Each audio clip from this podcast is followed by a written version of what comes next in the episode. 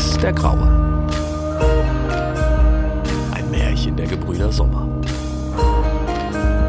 Drittes Buch. Der Kongress von Serapeum.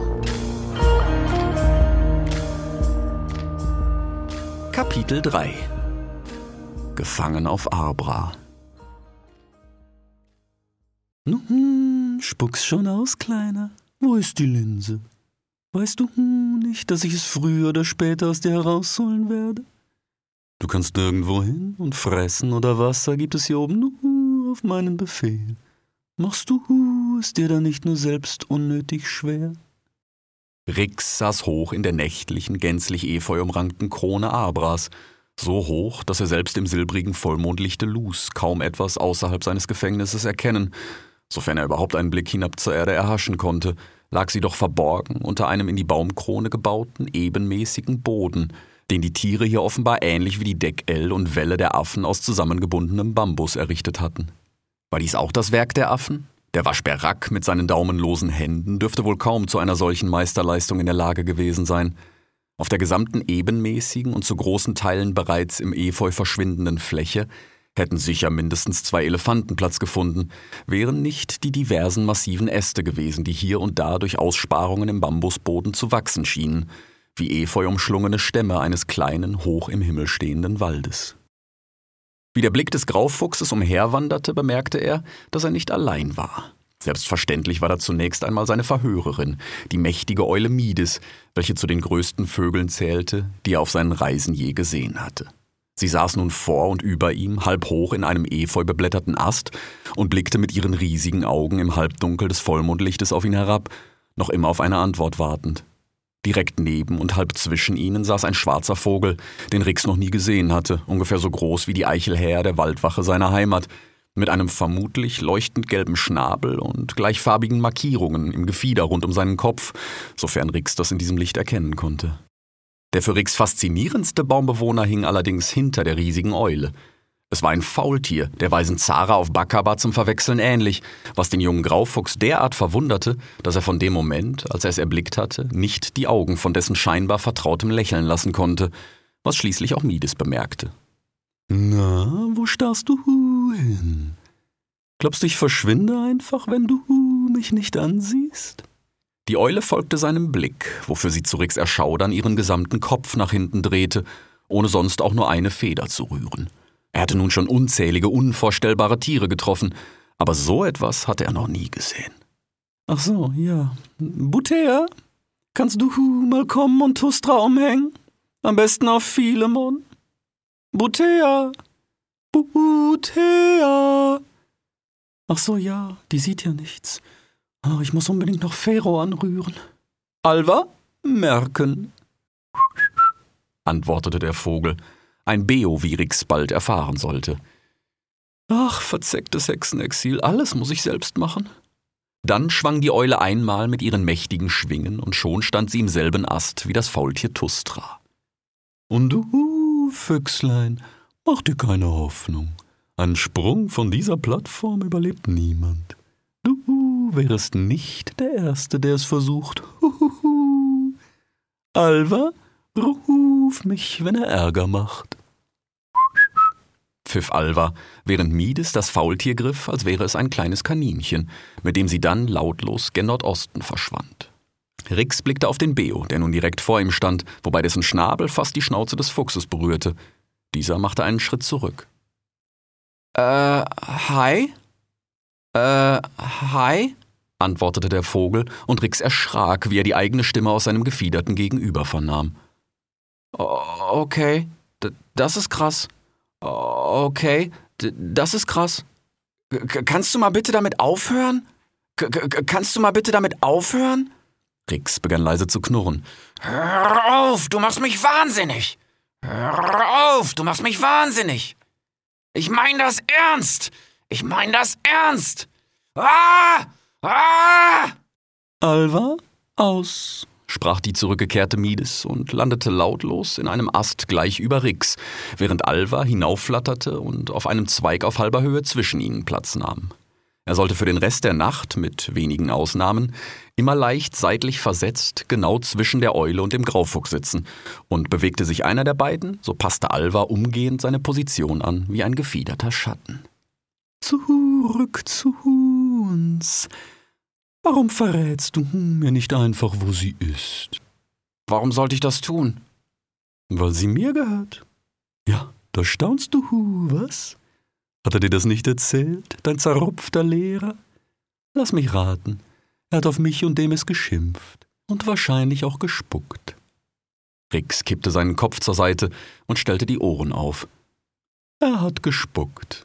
Natürlich. Dann kann er schon mal keine Beere im Schnabel gehabt haben.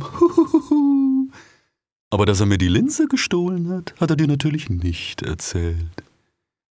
Er hat. Aber wie? Wir haben sie doch zusammengefunden.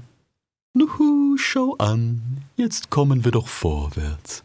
Du gibst also schon mal zu, dass du sie hattest. Ja, vielleicht. Aber jetzt will ich auch mal was wissen. Wie soll er sie dir denn bitte gestohlen haben? Letztes Jahr beim Kongress.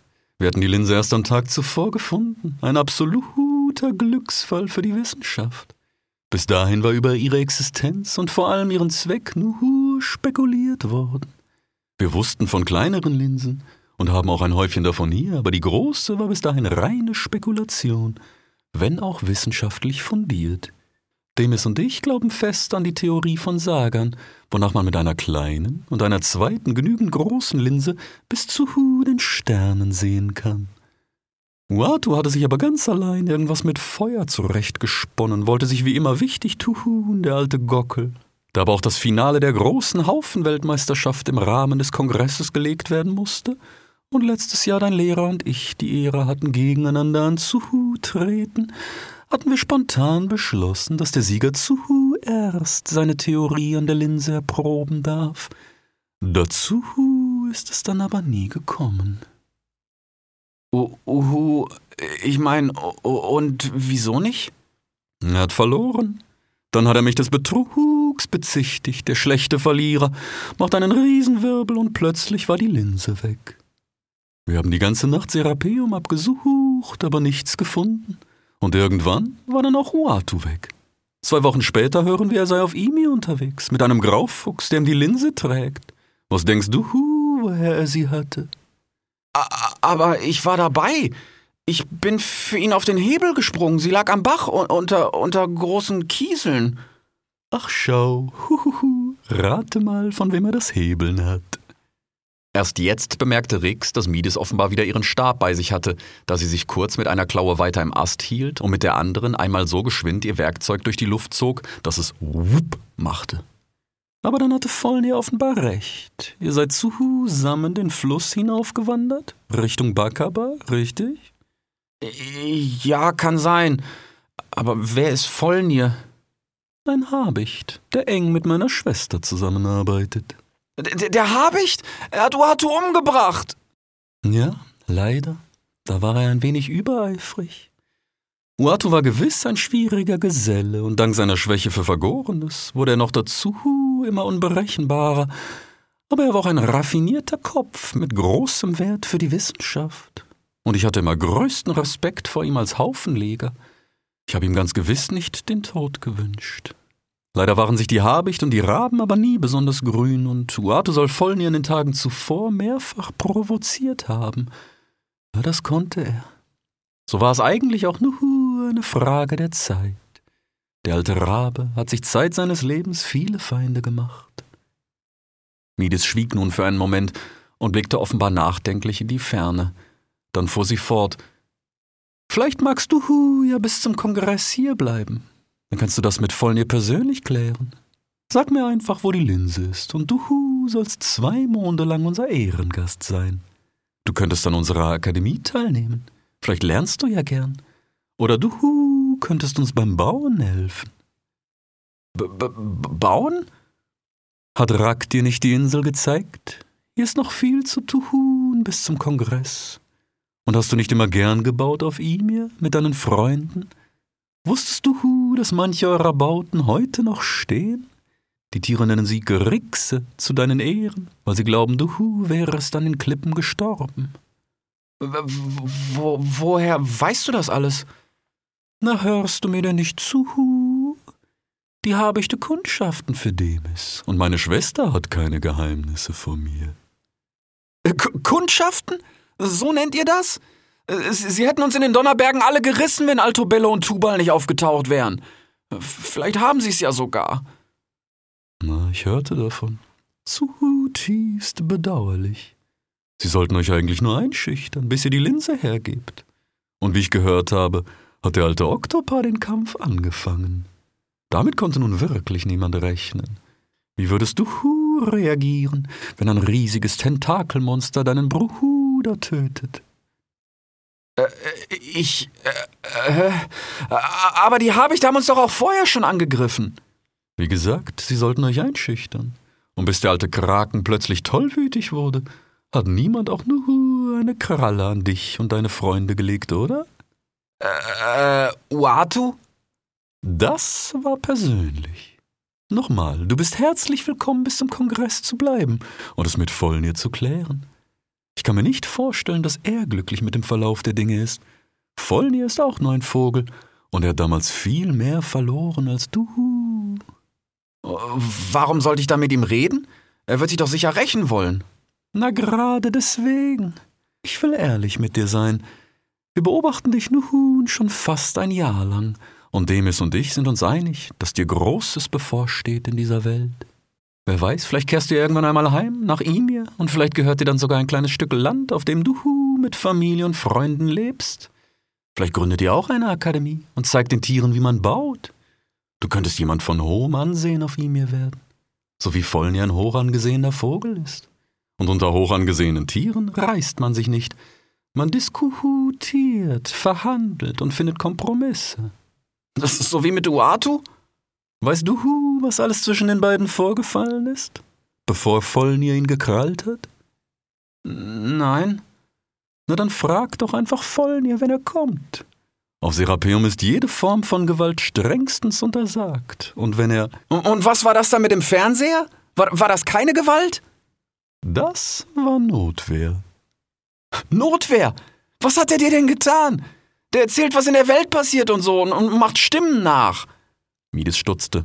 Sie schien ihre riesigen Augen halb zu schließen und starrte lang mit schräg gestelltem Kopf auf den Graufuchs, bis sie schließlich sprach.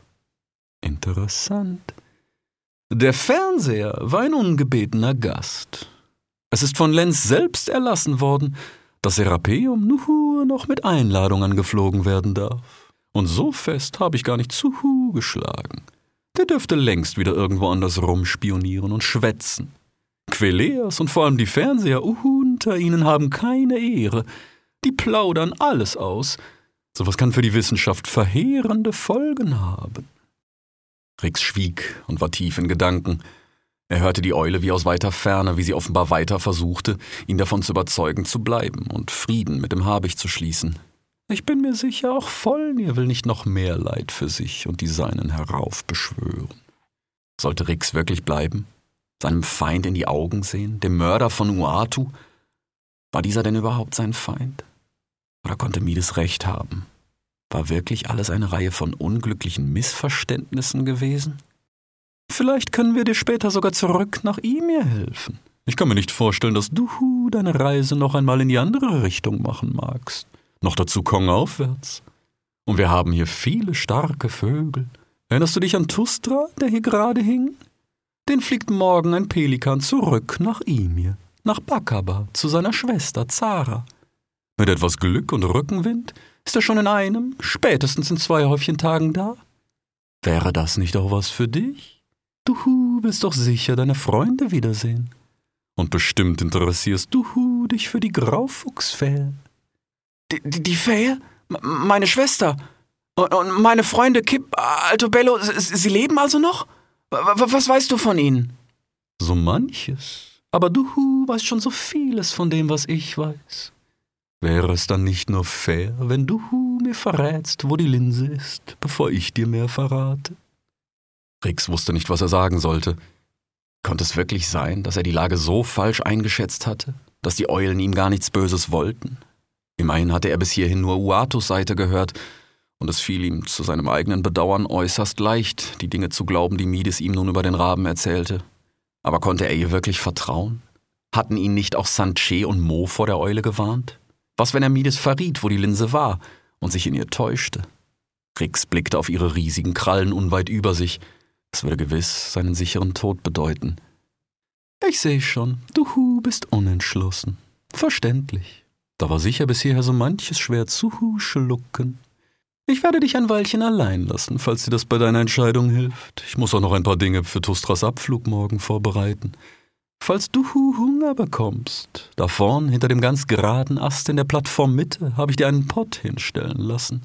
Da ist Wasser drin und am Boden warten ein paar Schnecken auf dich. Kann mir denken, dass du hungrig bist.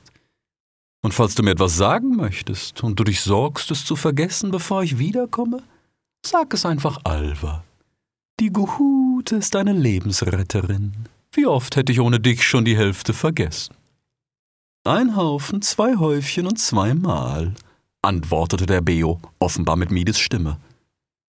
Und zählen kannst du hu wie ein Rabe, mein Schatz. Pass gut auf unseren Gast auf, ich komm gleich wieder, sprach die Eule, schwang einmal ihre riesigen Schwingen und verschwand lautlos in die Nacht. Rix blickte auf Alva. Kannst du alle Stimmen nachmachen, so wie die Fernseher? Fernseher, das ist weder Wissenschaft noch Kunst, eine Illusion, ein billiger Trick, unwissenschaftliche Hexerei. Meine Stimmkunst zielt auf die Ohren und ein jeder kann es hören. Das verlangt jahrelanges Üben und Erproben, bis man wirklich verlustfrei wiedergeben kann. Plötzlich klang er wieder wie Mides. Die Queleas aber sind Blender, sie verhexen simple Köpfe, vernebeln den Geist und verführen ins Nix. Sie zaubern dir Stimmen in den Kopf, aber geschulte Ohren können sie nicht täuschen. Dann kehrte er zurück zu seiner offenbar eigenen Stimme. Ihre tatsächliche Stimmkunst verdient es nicht mal so genannt zu werden. Okay, entschuldige, dass ich gefragt habe, sprach Rix, schüttelte den Kopf und tapste nun vorsichtig zur Mitte der Plattform, aus der tatsächlich ein unnatürlich gerader Ast emporwuchs, wie ein gänzlich efeu bepelzter, dünner Stamm. Dahinter fand er den Pott, wie vom Mides versprochen – da verstand er zum ersten Mal dessen Prinzip. Er hatte diese Pötte nun mehrfach auf den Baustellen der Affen gesehen und zuletzt in den Händen des Waschbären Rack, aber erst jetzt begriff er, dass man so Wasser transportieren konnte. Wie waren die Unaki nur in der Lage gewesen, etwas so Dichtes zu bauen? Er kam sich plötzlich klein und dumm vor wie zuletzt mit Uatu. Was war dies nur für eine Welt, in die er da getapst war? Rix hatte sein ganzes Leben lang Wasserstellen suchen müssen. In der Wüste wäre er sogar beinahe verdurstet. Und auf Serapeum ließ man das Wasser einfach dorthin kommen, wo man es wollte. Hätte das Fennec sehen können. Tiere, die Aua beherrschten, wie die Unaki in den Geschichten Fennecs Vaters. Mit den Erinnerungen an die Wüste bemerkte Rix plötzlich, wie durstig er mittlerweile war. Er hatte zuletzt am Mittag am Ufer getrunken, nun schnupperte er vorsichtig an dem Wasser im Pott. Konnte er der Eule trauen? Er schleckte zunächst einmal flüchtig, es schmeckte ein wenig würzig, aber das konnte tatsächlich auch Schneckengeschmack sein. Und selbst das Wasser am Ufer war würzig gewesen. Rack hatte ihm erklärt, dass im Wasser um Serapeum der Geschmack des Dschungels und der Geschmack der Berge aufeinander trafen, und er lag, wenn man genau hinschnupperte, hier überall in der Luft. Nun vergaß Rix alle Vorsicht und schleckte bald mit einem Durst wie seit der Wüste nicht mehr. Auch fraß er jetzt ein Häufchen der im Pott verborgenen Schnecken. War er durstig gewesen wie seit Monden nicht, so galt das erst recht für seinen Hunger, hatte er doch seit der Nussschale nichts gefressen. Er sorgte sich zwar, was seine Mahlzeit für sein Geheimnis bedeuten mochte, zugleich bemerkte er, wie ihn seine Kräfte verließen, und er wollte in Gegenwart der riesigen Eule sicher keine Schwäche zeigen. Wie war er nur in diese Situation geraten? Und wie sollte er ihr entkommen? Da kam plötzlich die Eule lautlos zurückgesegelt und landete einen Ast entfernt von Rix. Sie schien nun auf ihn kleiner zu wirken, vielleicht weil sie weiter weg saß, doch ihr gesamter Eindruck war ein anderer. Ihr Gefieder war zerzaust und schimmerte in dem wenigen Vollmondlicht, das in Abras Krone fiel, als wäre es feucht. Auch ihr Gebaren schien nun anders. War sie zuvor noch knapp und präzise in jeder ihrer Bewegungen gewesen, so wirkte sie nun fahriger und ungeschickt, wobei ihre Augen, scheinbar träge, stets unabhängig voneinander blinzelten. Ja, in keinem Moment schienen sie gleich weit geöffnet zu sein. Vielleicht ist sie ja auf Pflanze, dachte Rix, wobei er bemerkte, dass seine Beine weich und träge wurden. Oder war er gar selbst auf Pflanze? Nicht schon wieder. Keine Sorge, mein Kind. Was du spürst, sind die Nebenwirkungen des Wassers, aber nichts darin ist schädlich für dich. Ganz im Gegenteil. Eine kleine Heilmischung aus unserem Garten. Vitamine, Schmerzlinderndes und so weiter. Du kannst dich ja selbst nicht sehen, aber mir scheint, dein Sturz in der Nussschale war nicht ohne. Sieh es als Zeichen meiner Gastfreundschaft. Magst du nicht vielleicht ein wenig näher kommen? Nein. Ah ja, ich sehe, die Wirkung tritt bereits ein. Eigentlich ein Nebeneffekt, aber für diesen Moment ganz praktisch. Bis zum Sonnenaufgang wirst du nur noch die Wahrheit sagen können. Das sollte die Dinge vereinfachen. Also, magst du mir vielleicht jetzt verraten, wo du das Auge der Unaki versteckt hast? Nein. Huhuhu, das stand zu erwarten. Da kam die Eule lautlos näher gesegelt und landete in einem Ast direkt über Ricks Schnauze. Dann zupfte sie sich mit ihrem Schnabel eine Feder aus dem zerzausten Gefieder, griff sie fahrig mit einer ihrer Klauen und begann sie sachte, wenn auch leicht zittrig, vor Ricks Augen hin und her zu schwenken. Was wird das? Sch, mein Kind, keine Sorge, dir geschieht nichts. Schau einfach auf die Feder und höre auf meine Stimme. Siehst du, es ist nichts dabei. Du wirst nur langsam müde und deine Augen werden schwer. Das ist ganz normal. Lass es geschehen. Folge einfach meiner Stimme. Rix kämpfte gegen die Müdigkeit an, doch bald fielen ihm die Augen zu. Nun, was hast du mit der Linse gemacht? Äh, Feuer. Ist das wahr? Wo? Ja, dreimal. Das, das erste Mal am Fluss mit Uatu. Wirklich? Zeig es mir. Plötzlich fand sich Rix in den vertrauten Wäldern Alvaras, wenige Tage vor Bakaba. Vor ihm stand der Rabe Uatu und blickte hoch zum Himmel. Ah, oh, schon fast Mittag. Wie die Zeit doch verfliegt, wenn man spielt und plaudert. Wir sollten besser weiterziehen. Wenn Hirsche und Schweine wissen, wo wir sind, wird es nicht lange dauern, bis sich der Habicht blicken lässt. Oh, apropos, hast du den Stein noch? Nein, knurrte Rix beleidigt. Was? krähte Uatu aufgeregt. Sag mir nicht, du hast das Auge von Sul verloren. Bei Sul und Lunma und Boom. Du törichter Jungfuchs. Wie kann man nur so sorglos? Er flatterte krähend umher und wirbelte dabei fast so viel Erde und Laub auf wie zuvor der Hirsch Domingo. Ist ja gut. Ich hatte es da vorne, wo ich geschlafen habe, an den Baum gelegt und mit etwas Laub bedeckt. Die Hängebirke da, siehst du's? Der Wind muss das Laub weggeweht haben. Uatu flatterte zum Stein hinüber, der nun glitzernd in der Sonne lag. Rex, komm her, sieh dir das an, Quack! Nur damit du noch mehr mit mir schimpfen kannst, wegen deinem blöden Glitzerstein, der mich eigentlich gar nichts angeht? Nein, danke. Ah, vergiss, dass ich geschimpft habe. Ich bin Rabe, Laub drüber. Aber sieh dir das hier mal an, Quack! Rix trabte zögernd zu ihm herüber. Noch bevor er neben dem Raben stand, begann er zu schnuppern. W warte mal, hier riecht's irgendwie nach Feuer, fiel ihm Muato ins Wort. Sieht ganz so aus, als hättest du Feuer gemacht. W was? Da, sieh mal, hier, wo der Stein gelegen hat, ist eine kleine, frisch verkohlte Stelle. Das Schwarze da. Es kann nicht lange gebrannt haben, aber so sieht Holz nur aus, wenn das Feuer es einmal befallen hat. Du musst mir ganz genau erklären, wie du das gemacht hast. Naja, du warst doch gestern Abend dabei. Ich hab's ja an den Baum gelegt und mit dem Laub. Da ließ ihn ein grell trillernder Ruf vom Himmel zusammenzucken. Der Habicht! Schnell, pack dir den Stein und ab ins Unterholz. Ich werde ihn in die Irre führen. Äh, geh nach Osten, immer den Fluss entlang und wir treffen uns spätestens heute Abend wieder. Quah! krähte Uatu und stieg hoch zum Himmel hinauf. Nun wurde es schlagartig dunkel und Rick sah nur die leuchtenden, scheinbar ungleich großen Augen der Eule aus der Krone einer Esche durch die Nacht funkeln. Und das zweite Mal? Sogleich war es wieder taghell um ihn und Rix kniff die Augen zusammen, um überhaupt etwas sehen zu können. Bald erkannte er die Gegend am Bach kurz hinterm Geisterwald, dann direkt vor sich die Linse in einem alten Schwalbennest mitten im strahlenden Sonnenschein. Da landete plötzlich Uatu gleich neben ihm. Wo, wo warst du? rief Rix halb böse.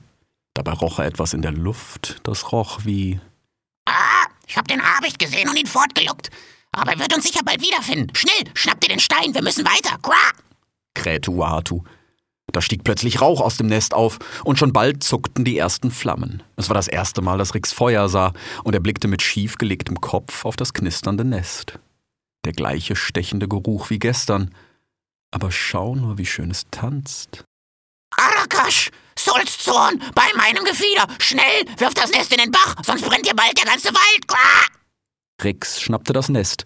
Er spürte die sengende Hitze und roch die ersten verbrannten Haare, da das Feuer nun immer mehr Nest verschlang, und wie er zum Bach laufend auf den vor ihm flatternden Uatu blickte, sah er den Raben in den Flammen vor seiner Schnauze verschwinden.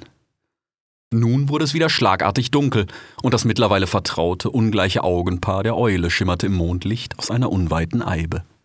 Fein, mein Kind, du bist wirklich stark im Nix. Und wann hast du das dritte Mal Feuer gemacht?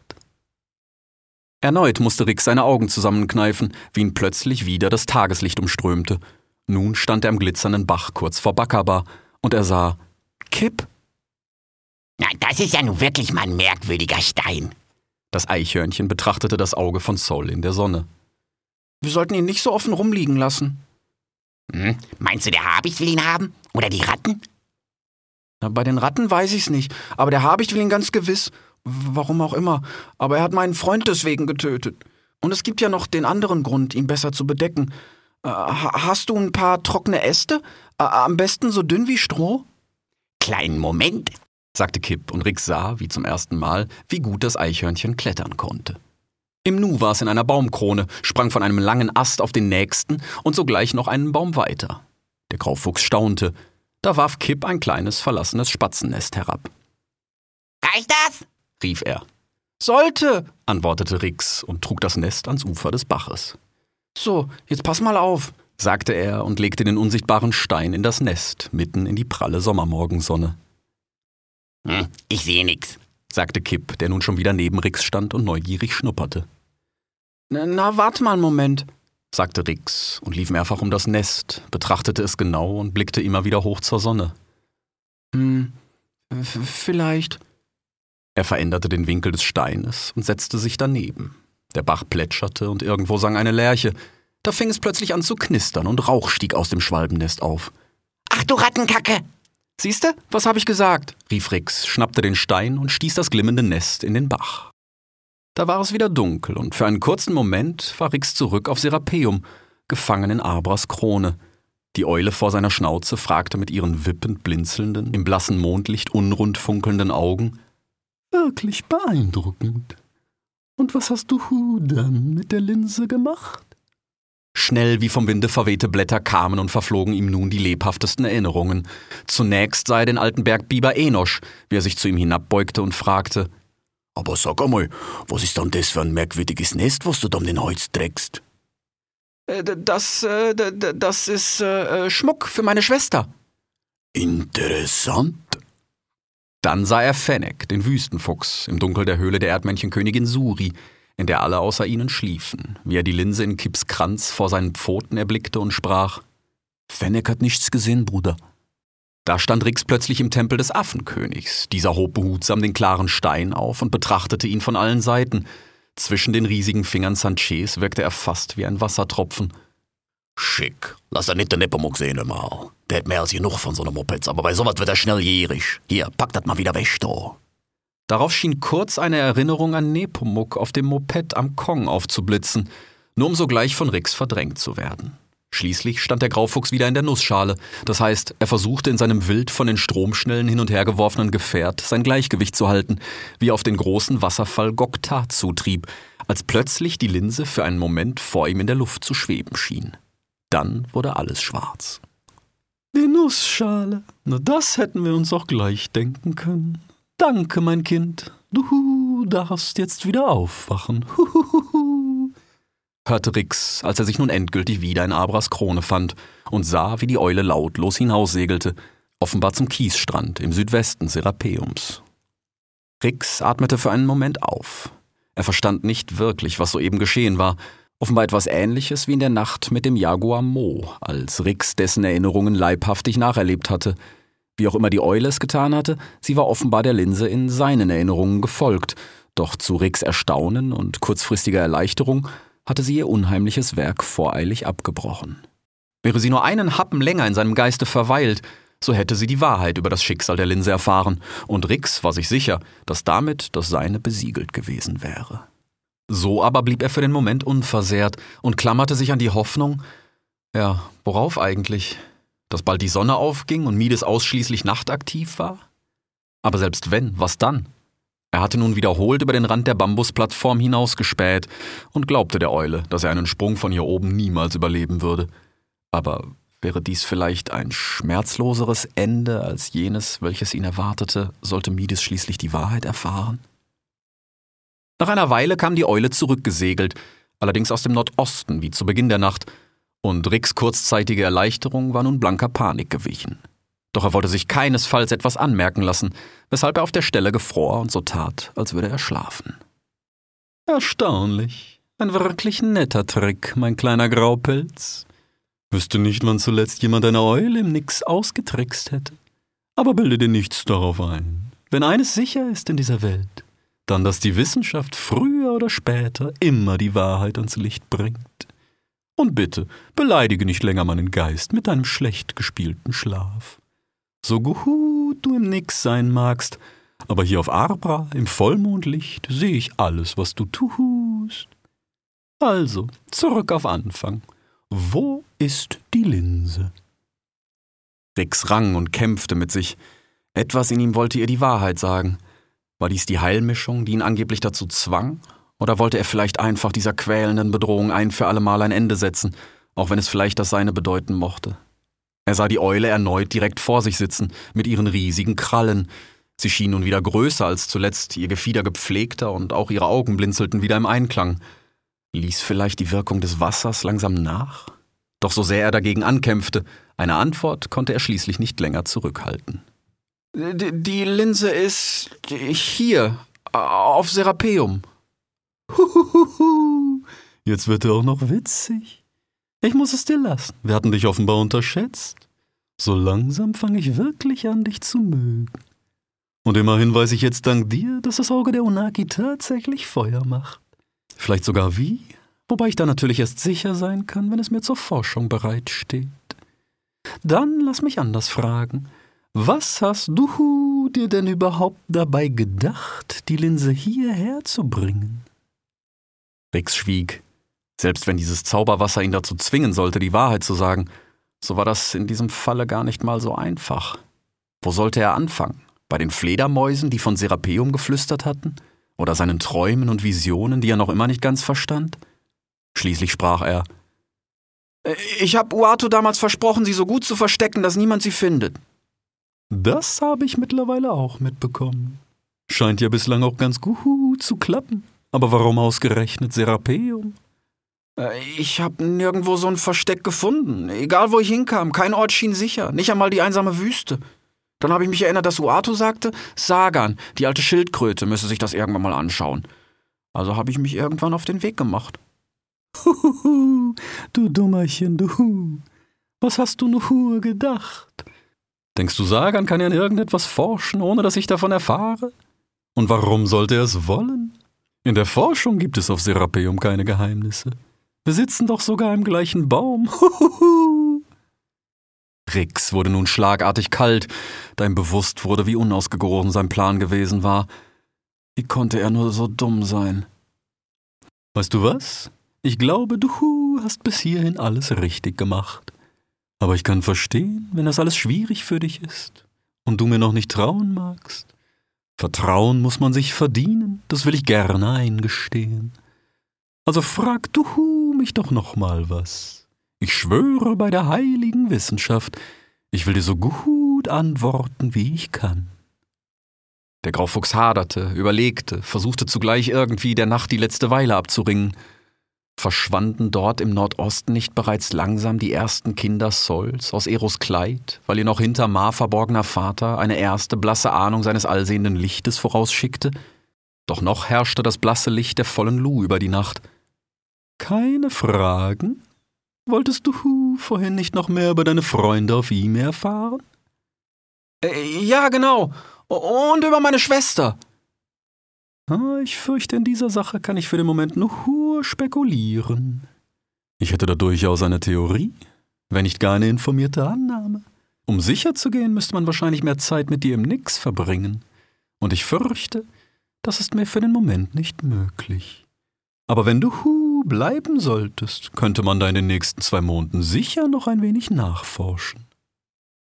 Rix ertappte sich dabei, wie er ungeduldig wurde.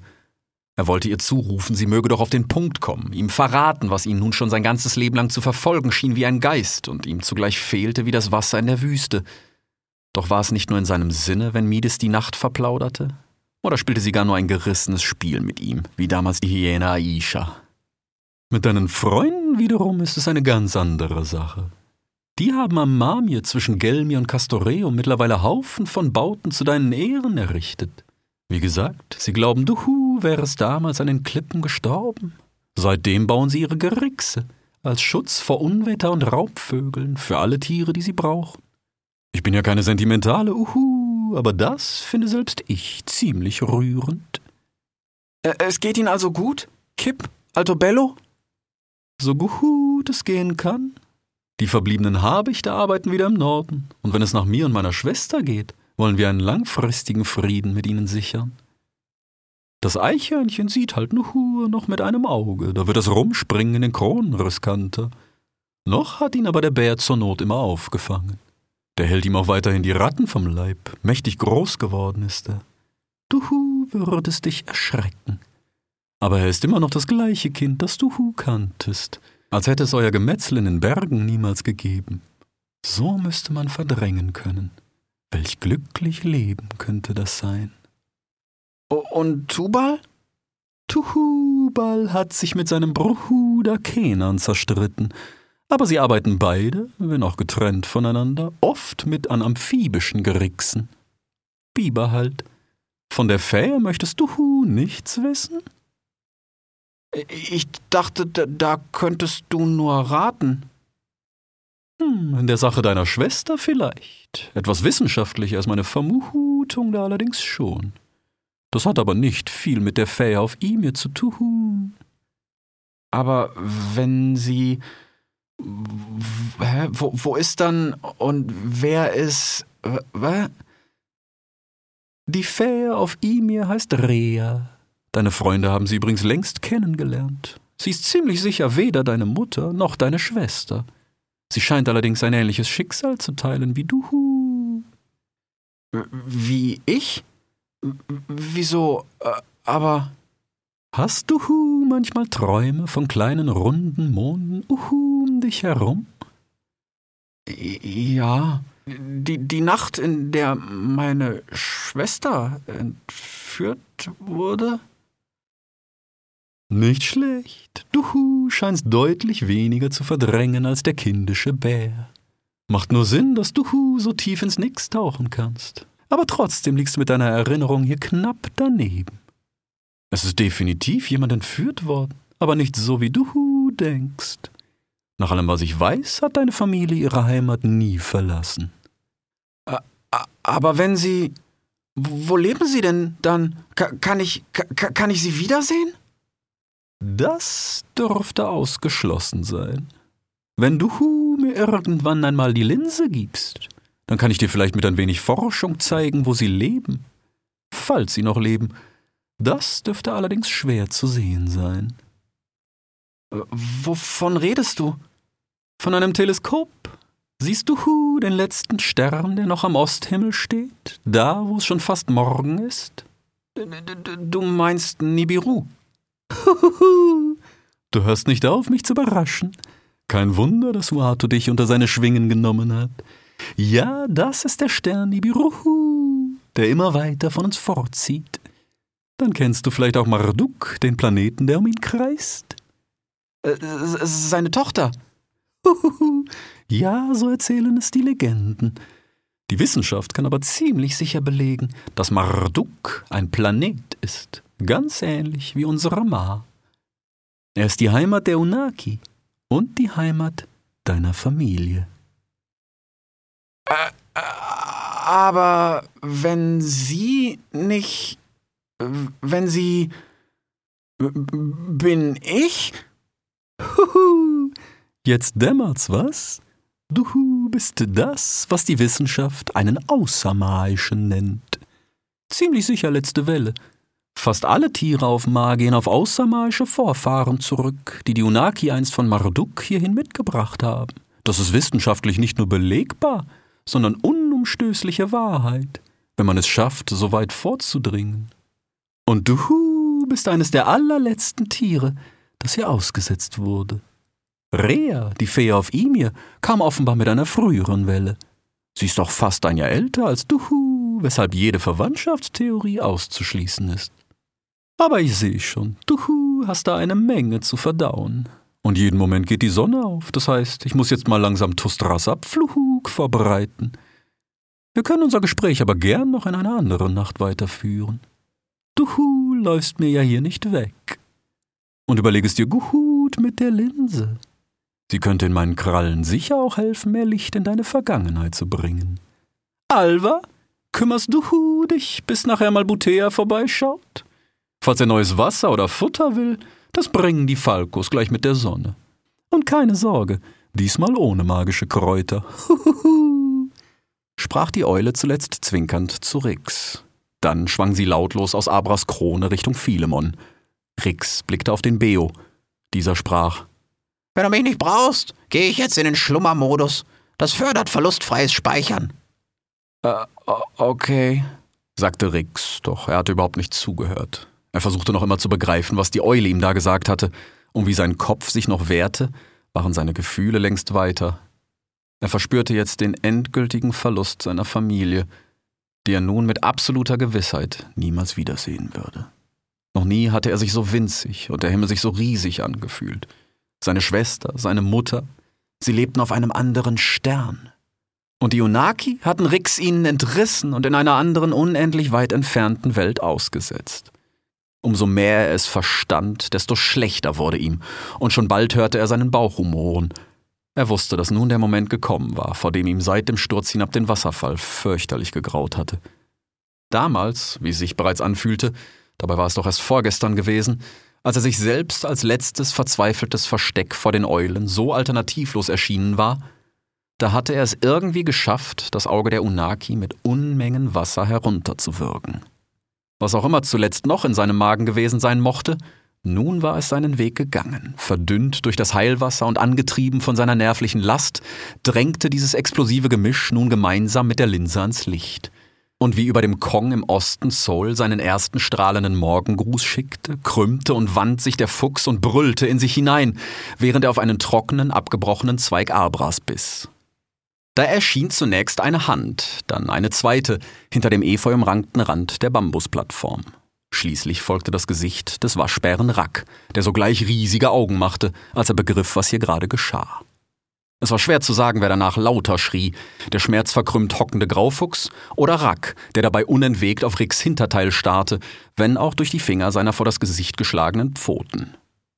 Oh, oh, ah, ah.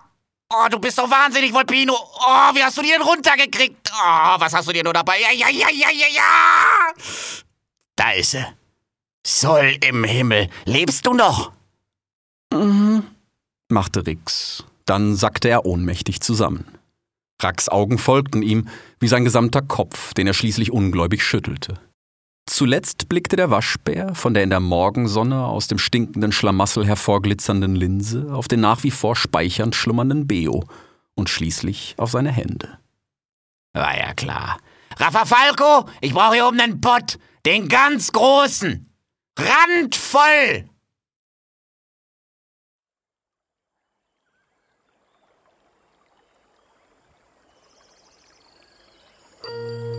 Sie hörten Rex der Graue. Ein Märchen der Gebrüder Sommer. Drittes Buch. Der Kongress von Serapeum.